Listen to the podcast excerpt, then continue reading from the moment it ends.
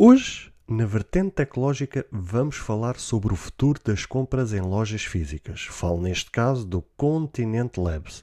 Fica aí para ouvir esta notícia e muito mais. Olá, seguidores e ouvintes deste fantástico, inigualável podcast de tecnologia. Eu sou André Silva e esta é a nossa, a vossa vertente tecnológica.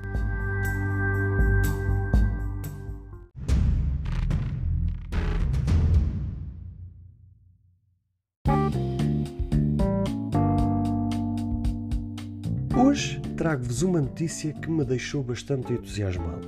Falo da Continent Labs, a primeira marca europeia a abrir uma loja sem caixas de pagamento e neste caso estamos a falar em Portugal.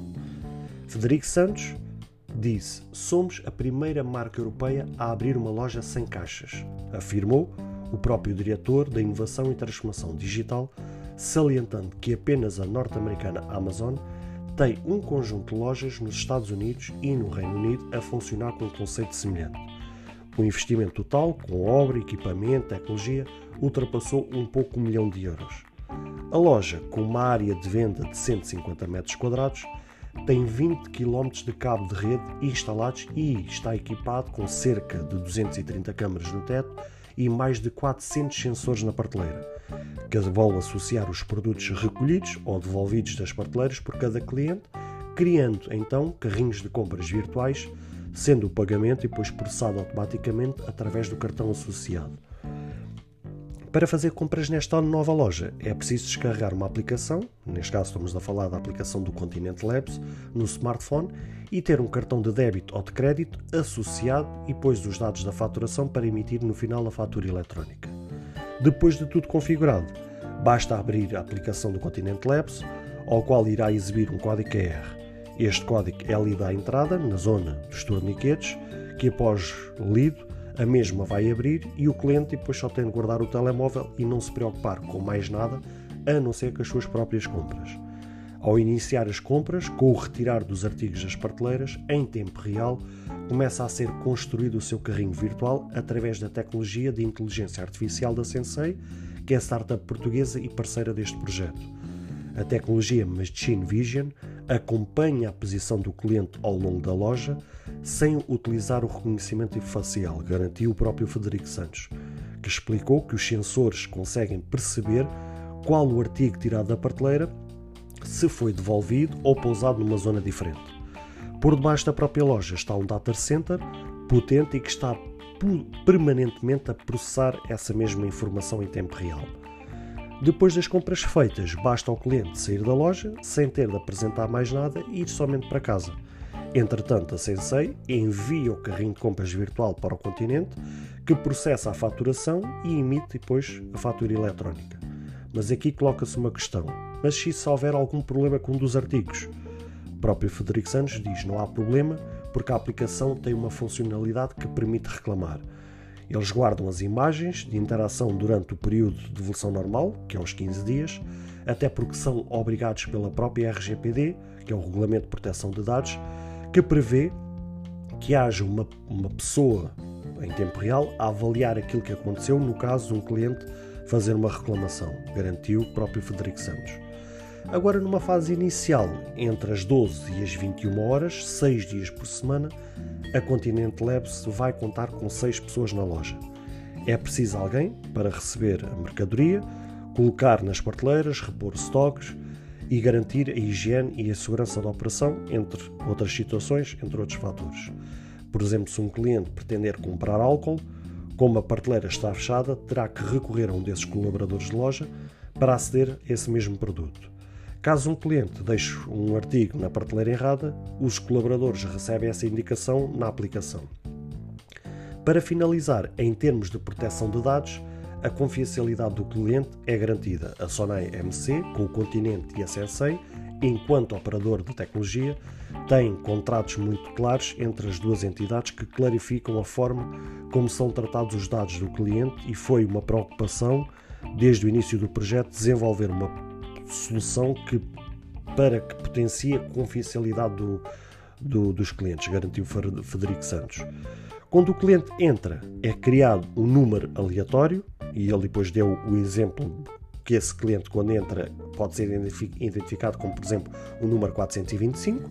O, o continente informa a Sensei que o cliente 425 entrou e esta é a única informação tecnológica que eles obtêm. Quando o cliente faz as compras e sai, a Sensei informa ao continente que o cliente 425 saiu e qual é o seu carrinho virtual, neste caso os artigos que, que comprou.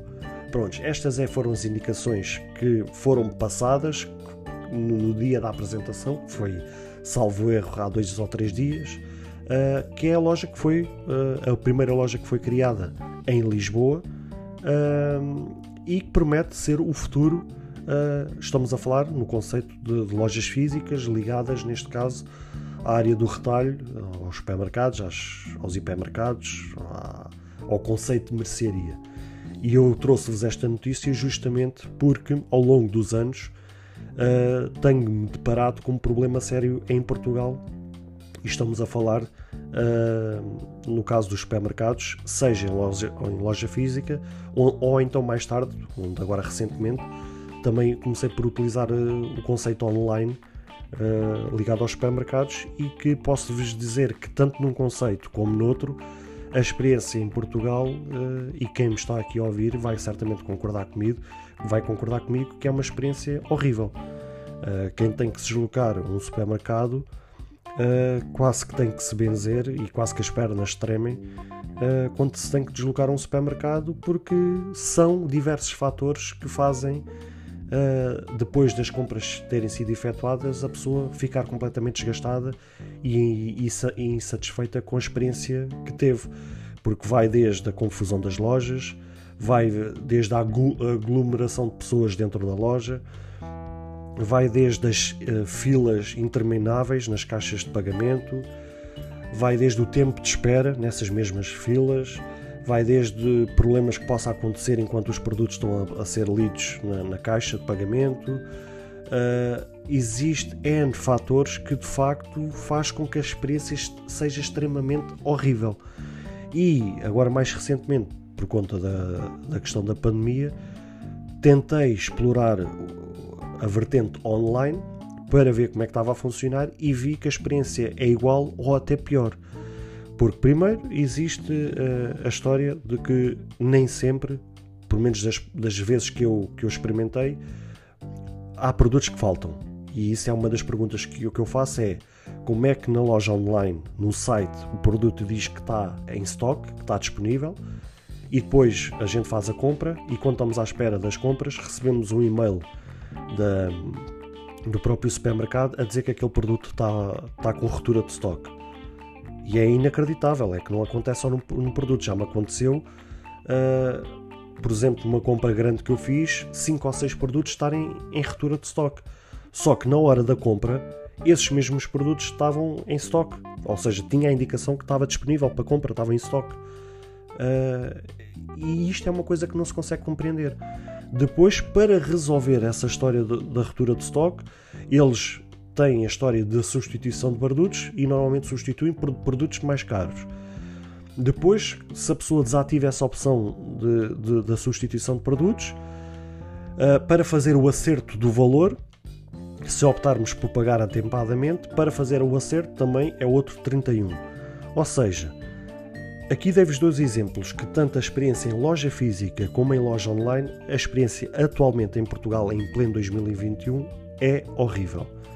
E já há algum tempo que eu tinha ouvido falar deste conceito e até em breve quero trazer uma pessoa que inclusive até já participou neste podcast, uh, que recentemente a gente tínhamos falado sobre este conceito uh, da Amazon, que chama-se Amazon Go, uh, só que na altura ainda não tínhamos percebido como é que este processo era feito. A gente já tinha percebido que os clientes iam à loja e saíam da loja sem terem que apresentar nada, sem terem que pagar nada, só que não sabíamos era como é que era feito este processo. E é curioso que dias depois uh, aparece esta notícia do Continente Labs, justamente com o mesmo conceito que dias antes eu e essa pessoa tínhamos estado a discutir. E, e tenho todo o interesse em trazer uh, este tema para cima da mesa, porque há várias coisas aqui que têm que ser discutidas, desde se isto realmente é o futuro ou não, se isto de facto traz vantagens ou não para o, para o cliente, para o consumidor, se isto traz ou não emprego ou desemprego, uh, e são aqui vários assuntos, várias ideias que, que têm que ser debatidas, porque isto atualmente já começa a ser uma realidade na vida das pessoas, ou seja, uma parte da tecnologia que já vai começar e já está presente na vida das pessoas e que precisamos de perceber ou não se isto vai ser algo benéfico ou vai ser algo prejudicial para nós enquanto clientes, para nós enquanto consumidores e se isto de facto tem pernas para, para andar, isso vai ser o futuro ou não na vida da, das pessoas. Então tenho todo o interesse em, em trazer este tema, em debater, trocar ideias e espero que vocês possam a, a, acompanhar. Uh, e que depois, quando esse episódio for para o ar, que vocês depois possam comentar o que é que vocês pensam sobre aquilo que foi debatido e que vocês possam também acompanhar nestes próximos tempos este conceito e, e se perceber no final de contas se este conceito vai ter aderência, neste caso pelo público português, ou não sobre este, este conceito.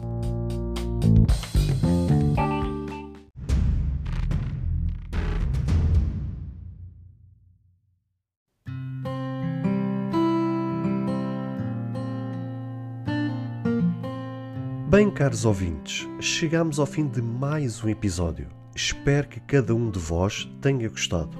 Se de facto gostaram deste episódio, passem no Apple Podcast e avaliem e comentem este podcast. Ou se a vossa plataforma de podcast permitir fazer alguma avaliação, então peço que o possam fazê-lo, para que seja recomendado nas pesquisas e chegue a mais pessoas.